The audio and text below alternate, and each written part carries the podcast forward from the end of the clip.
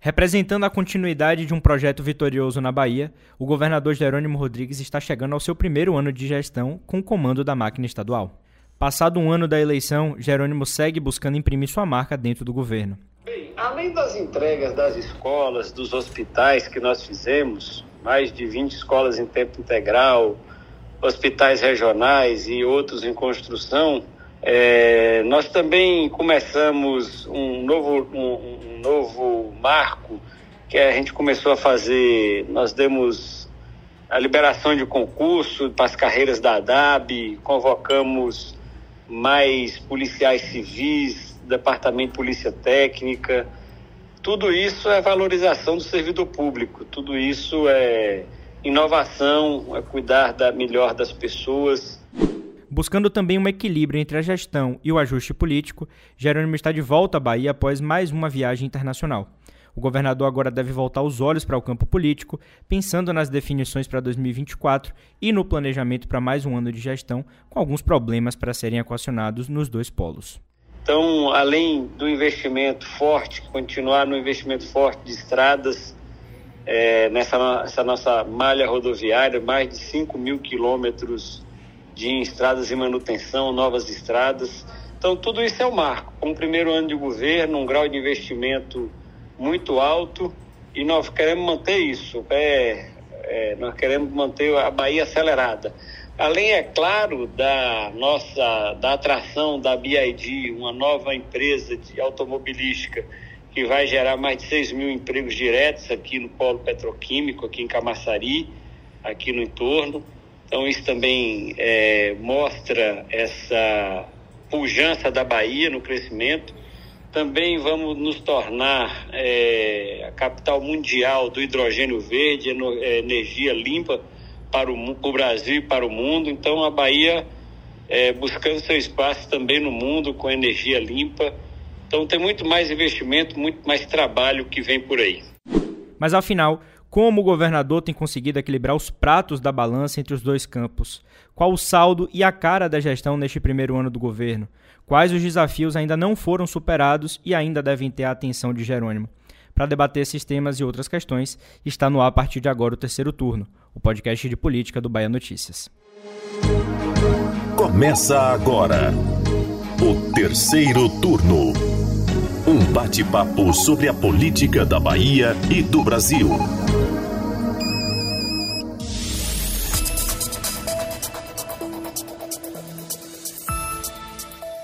Eu sou Gabriel Lopes e comigo para a gravação desse podcast, o editor do site, Maurício Leiro. Olá pessoal, chegando por aqui para mais uma edição do terceiro turno, aquele encontro marcado toda sexta-feira que você tem anotado na, na agenda com os bastidores da política.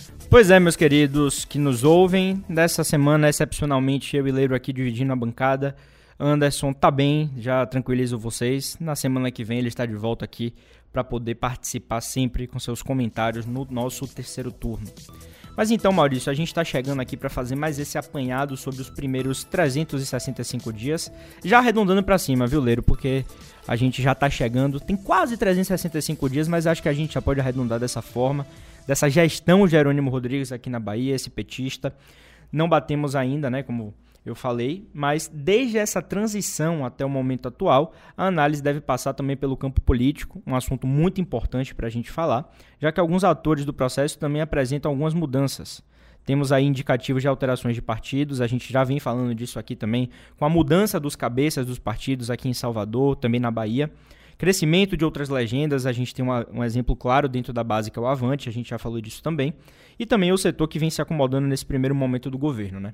Pois é, Gabriel, além do setor político, tem as demandas de serviços. O governo Jerônimo chega justamente nessa transição da gestão do governo Luiz Inácio Lula da Silva e uma demanda da população baiana aí também pela execução de atividades, pelo atendimento ao público. São diversos setores que têm que ser analisados também.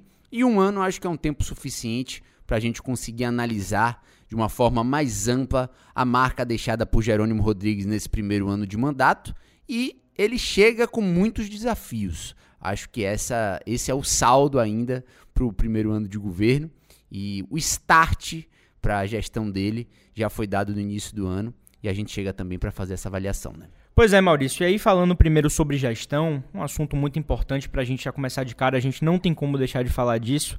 Esse que é talvez o maior problema enfrentado por Jerônimo nesse primeiro ano de mandato, nesse primeiro ano de seu governo, é a segurança pública.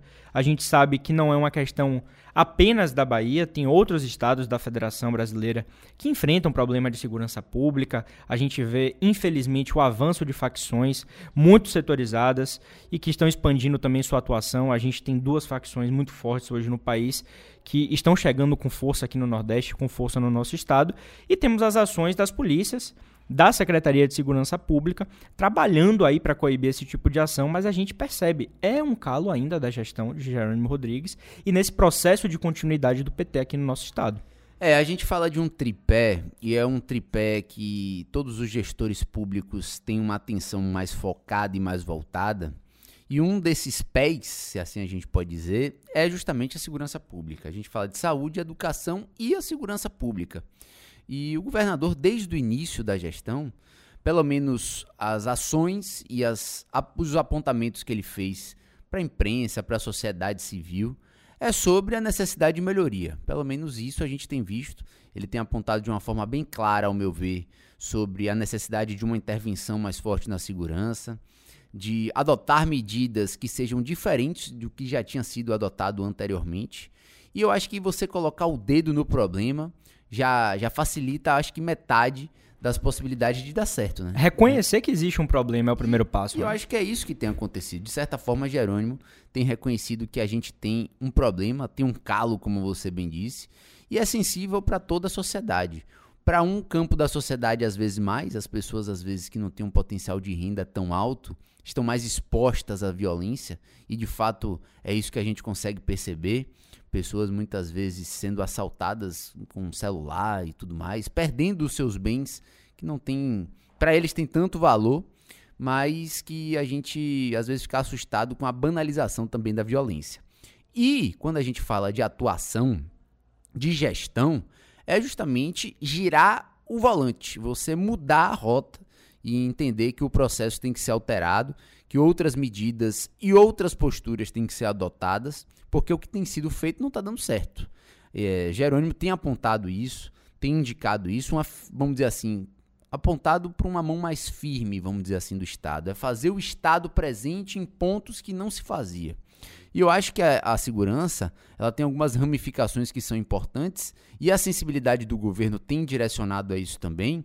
São as interlocuções que são feitas com outras pastas. A gente tem a pasta de justiça e, e, e direitos humanos também, com fazendo Freitas, é, né? com o Felipe Freitas, fazendo uma interlocução boa.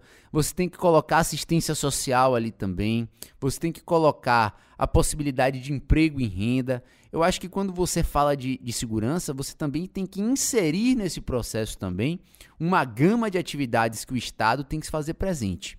Acho que a interlocução do governo tem que ser dessa forma, né? Secretaria de Ressocialização também, a questão penitenciária está diretamente envolvida nisso. Tudo isso passa. É, a CEAP também é uma, uma das, das interlocutoras também de todo esse processo, porque é como o preso é recolhido e como o preso sai também de volta para a sociedade. É um tema muito complexo, é macro. A gente sabe que o problema não é pequeno, que não vai ser resolvido do dia para a noite, que em um ano não será possível equalizar todas as disputas que a gente vê, por exemplo, por pontos de drogas, por comunidades. Eu acho que a disputa tem que ser dia a dia. E é o Estado mesmo disputando com essas facções criminosas tanto o espaço como o futuro das pessoas.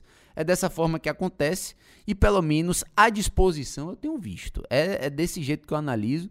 Acho que o governador tem apontado aí para vontade. Ele está querendo fazer, mas acho que um ano ainda é pouco tempo. Pouco tempo. Tá, o resultado ainda é muito curto. A gente ainda sente uma sensação de segurança, principalmente nos grandes centros urbanos, nas principais cidades. A gente ainda percebe ainda um problema que é gigantesco. Vamos acompanhar para ver se quando a gente for fazer análise do segundo ano de gestão, a gente já tem uma sensação um pouquinho diferente aqui no nosso estado. O titular da pasta, né, o Marcelo Werner, eu percebo que ele é um cara muito sério, ele tem uma postura muito firme nesse combate às facções, nesse combate ao crime organizado, Por que, que eu bato tanto nisso, Maurício? Porque hoje é o principal problema da segurança pública aqui no nosso estado, que tem ramificações diversas. Então eu vejo que ele tem uma postura muito séria quanto a isso. É um grande crítico das audiências de custódia. Essa é uma outra polêmica, uma outra discussão que está muito forte no nosso estado. Às vezes o meliante, o sujeito, ele é preso e ele é liberado rapidamente na audiência de custódia. Ele volta a cometer delitos nas ruas e ele é novamente preso, ele é novamente solto. Então, o não entrando nessa seara com opinião pessoal, tá? Mas essa é uma crítica do secretário Marcelo E eu acho que é uma crítica importante, tem que ser feito, tem que ser ponderado isso. Pois é, o nome de Werner, e espanta a gente às vezes, ele é muito elogiado por, pela oposição também. Concordo, é. vejo muito isso. O governo e a oposição elogiando o nome que Jerônimo escolheu. Ele é um, um servidor de carreira, delegado federal. Era. Quando o bicho pegava, a gente escuta que era ele que era chamado Olha muitas aí, vezes para resolver. E eu acho que foi um bom momento, então, né? Porque o bicho tá pegando. Tá, tá pegando, então Marcelo Werner foi escalado. E eu acho que tem, que, tem levado mesmo com muita seriedade o problema. Não tem minimizado muitas vezes as questões. Tem colocado debaixo do braço e levado a coisa séria mesmo. Então, eu acho que a gente vai colher bons resultados. Estamos aí na expectativa de o quanto antes colher, mas a gente sabe que é um processo que muitas vezes também é demorado. Pois é, nessa trinca aí que você citou dos três principais pilares para um governo, é, são as áreas que geralmente os governantes têm a maior atenção, porque de fato são as áreas cirúrgicas dentro de uma gestão. A gente tem a saúde, que está na mão da Roberta Santana, um quadro que é apontado como um quadro técnico, vem já fazendo um trabalho dentro da CESAB. E na educação a gente tem a Adélia Pinheiro, que era a então secretária de saúde, e também tem algumas aspirações políticas, mas tem feito um trabalho é, de formiguinha mesmo, tentando corrigir esses problemas. E o que baliza a gente dentro desse, desses temas é mesmo números índices. Dentro da educação, a gente não tem como falar dos índices referentes às escolas. A nota, né, dentro das avaliações que são feitas com os estudantes da Bahia, e eu acho que o governo reconhece que precisa ser feito muita coisa ainda. Eu acho que o período pandemia, viu, Maurício, também impactou em muito a educação dessas crianças. E na saúde, a gente tem pontos já conhecidos como regulação, mas eu vejo avanços dentro do governo petista. É um trabalho que começou a ser feito já com Rui Costa entrega de muitas policlínicas no interior. Quando você terceiriza a gestão, você acaba balanceando a equação financeira nessa situação também. Você tem um polo numa cidade maior que engloba várias cidades que estão ao redor. As policlínicas realmente eu vejo como um marco positivo. Eu acho que Jerônimo tem dado continuidade a isso também. Pois é. Acho que são duas pastas muito semelhantes na avaliação a gente tem, desde a época de Jacques Wagner, e passando também por Rui Costa, acho que acelerando um pouco mais em Rui Costa, a característica de entregas físicas. São, são prédios, são hospitais, são colégios, são policlínicas.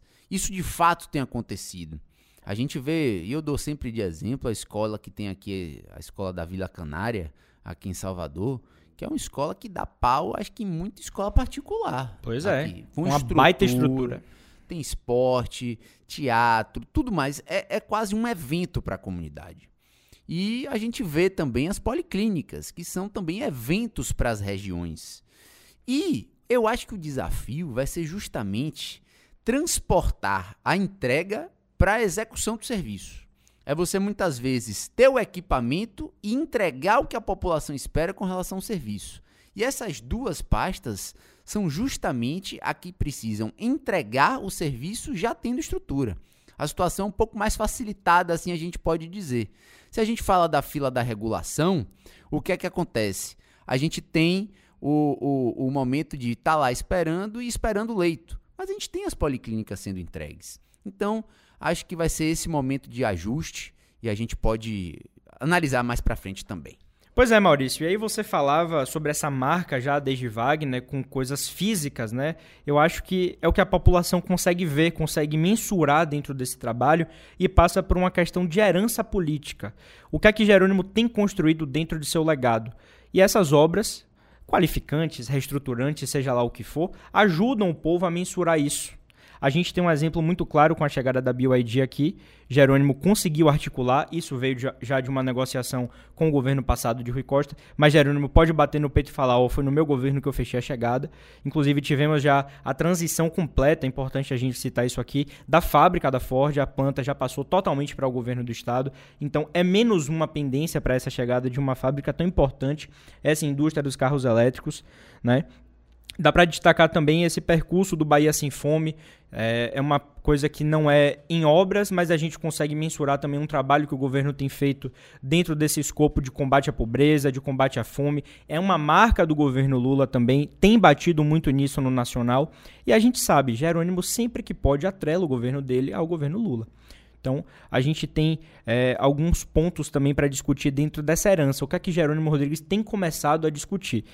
Temos alguns calos já que a gente está falando de obras também. A ponte é uma delas, é uma herança de fato, nesse caso não é uma herança que ele está deixando, é uma herança que ele herdou e realmente. Não é, e não é muito boa não, né? É um, é um pepino do tamanho da travessia Salvador Itaparica. Eu chamaria já de uma bomba relógio, pois viu, Maurício? É. Porque a situação realmente é complicada. Tem a situação do VLT. VLT, muito bem pois lembrado. É. E é isso. Às vezes o governo não vai deixar somente coisas boas, né? Não tem jeito, é inevitável. E a nossa avaliação é uma avaliação analisando os fatos. É, tá posto, é isso aí que ocorre.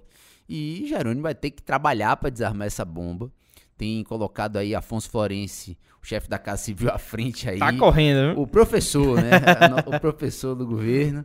E tá, tá trabalhando aí para tentar ajustar isso o quanto antes. Vamos ver, vamos ver se isso de fato sai.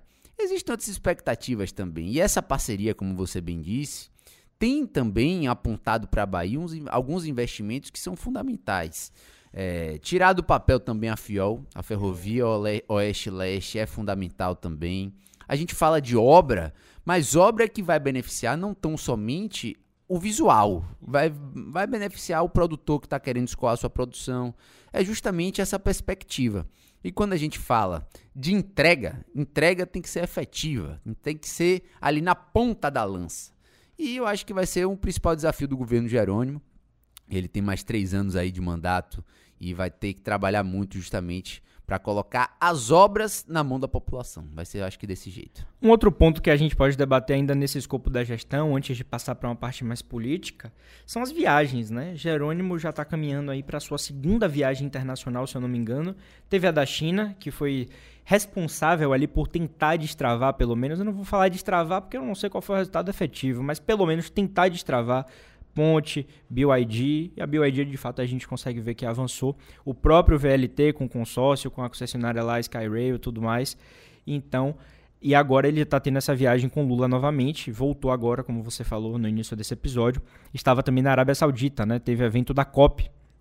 Não foi, Maurício? E aí muito se pergunta, tá viajando muito também pelo interior da Bahia? Não, tá, tá deixando de fazer a, a parte de entregas? Eu confesso que ainda não dá para mensurar de uma forma muito clara. Ainda não, não faço uma leitura como algo é, impactante nesse sentido. Eu acho que as críticas podem vir a partir do ponto que a gente tem problemas graves. E aí, é, tradicionalmente, a oposição vai chegar e vai dizer o quê? Aí, ó, estamos com um problema dessa magnitude e o governador está acabando viajando. É aquela crítica muitas vezes rasa e fácil de ser feita. É tradicional. Você olha e bate de pronto, não tem jeito. A bola tava quicando. Você vai lá e coloca para dentro. Mas, mas, eu acho também que existia um, um, um, débito, vamos dizer assim, de Jerônimo com o eleitorado. Uhum. Acho que a minha avaliação é justamente essa. Ele está se reencontrando com o período de campanha. Tá ali relembrando aos aliados que de fato agora ele é o governador, tá querendo fazer as entregas, tá querendo mostrar para quem votou nele no interior do estado que de fato sou governador e estou aqui. É um processo que eu acho que ele vai acabar reduzindo. Não sei se ele vai permanecer durante os próximos anos viajando tanto.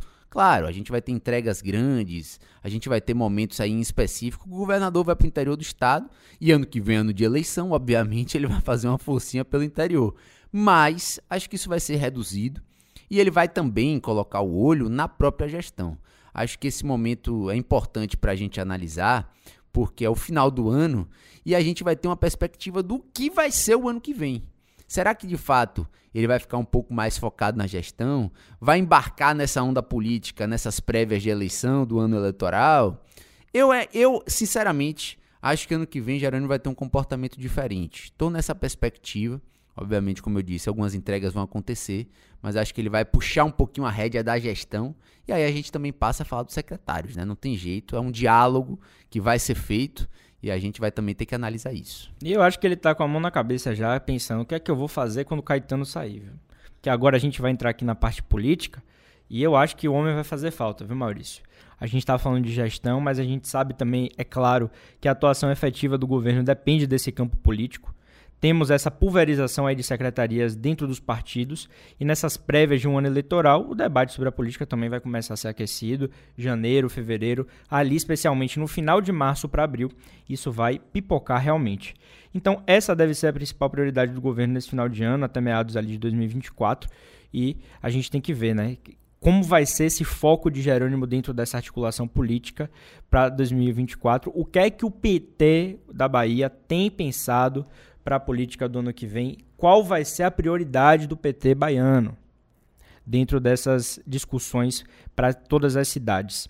E aí entra sempre naquela discussão. Jerônimo tem sido mais político que o, o ex-governador Rui Costa? E eu acho que sim. Eu acho que Jerônimo tem mostrado uma força muito grande dentro dessa área. Ele tem centralizado essas articulações, como deve ser dentro da figura do governador do estado, realmente. E ele tem se mostrado pelo menos mais solícito, viu, Maurício? Uma, um ombro amigo, uma orelha ali que está disponível para ouvir um desabafo. Ele tem mostrado que, pelo menos nesse quesito, ele tem, tem, tem falado mais sobre política dentro de sua base do que o ex-governador Rui Costa. A gente não sabe nos bastidores se de fato isso significa um avanço mas a gente sabe que pelo menos na predisposição ele tem batido ruim nesse ponto. É, durante as eleições o pessoal falava que Jerônimo poderia ser a fusão de Jacques Wagner com Rui Costa. É o melhor Co de cada um. Colocar em frente a, a, o debate político e colocar em frente a gestão. Ele poderia ter esse, esses dois atributos aí que o pessoal colocava como predicados aí para tanto para Wagner quanto para Rui Costa. Eu sinceramente acho que Jerônimo está agindo como mineiro. Tá mineirinho, mineirinho. Como é que é? Muitas vezes quietinho no é cantinho. É pois é. Tranquilinho, indo ali pro conselho político, deixando muitas vezes alguns outros atores da política falarem, se espalharem, porque vai chegar um momento que ele vai dar uma puxada de corda. Não tem jeito.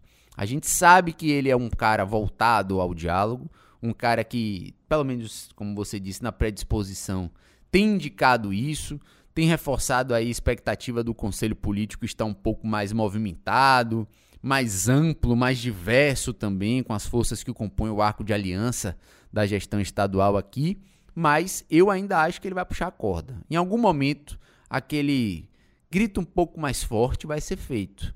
Porque não tem como. As forças políticas vão acabar se destruindo se a gente deixar somente elas comandarem. O governador precisa de um pulso mais firme a gente acompanhou a trajetória de Rui Costa e ele já, fa já fazia isso de largada. Ele Com já certeza. nem liberava tanto, já puxava a corda logo de largada. Rédea curtíssima. Pois é, fazia a gestão de uma forma muito próxima e certeira.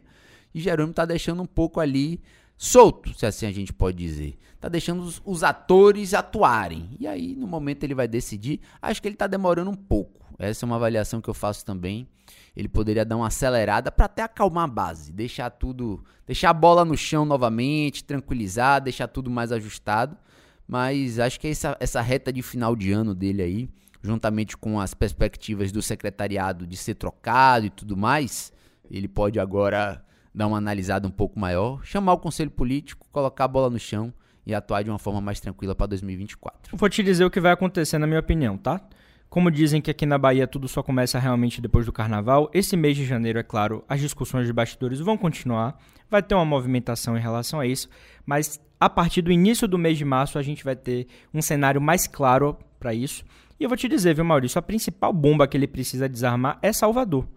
Então, se ele quiser realmente participar desse processo, uma definição para ter uma candidatura competitiva aqui na cidade, ele precisa colocar o nome do candidato na rua. Nesse momento, dentro do próprio partido, dentro da própria federação, a gente tem o Robson Almeida, que é do PT, a Olivia Santana, que ainda não abriu mão da sua pré-candidatura, que é do PCdoB e está federado, e a gente tem ainda Geraldo Júnior, que para mim é a equação mais complexa dessa história, porque tem gente que está dizendo por aí que Geraldo está sendo bancado nos bastidores por Wagner. É um problema que Wagner quer resolver de imediato e falar, ó, A leitura que a gente tem feito é que é difícil de derrotar o grupo de Bruno Reis aqui em Salvador nessa reeleição.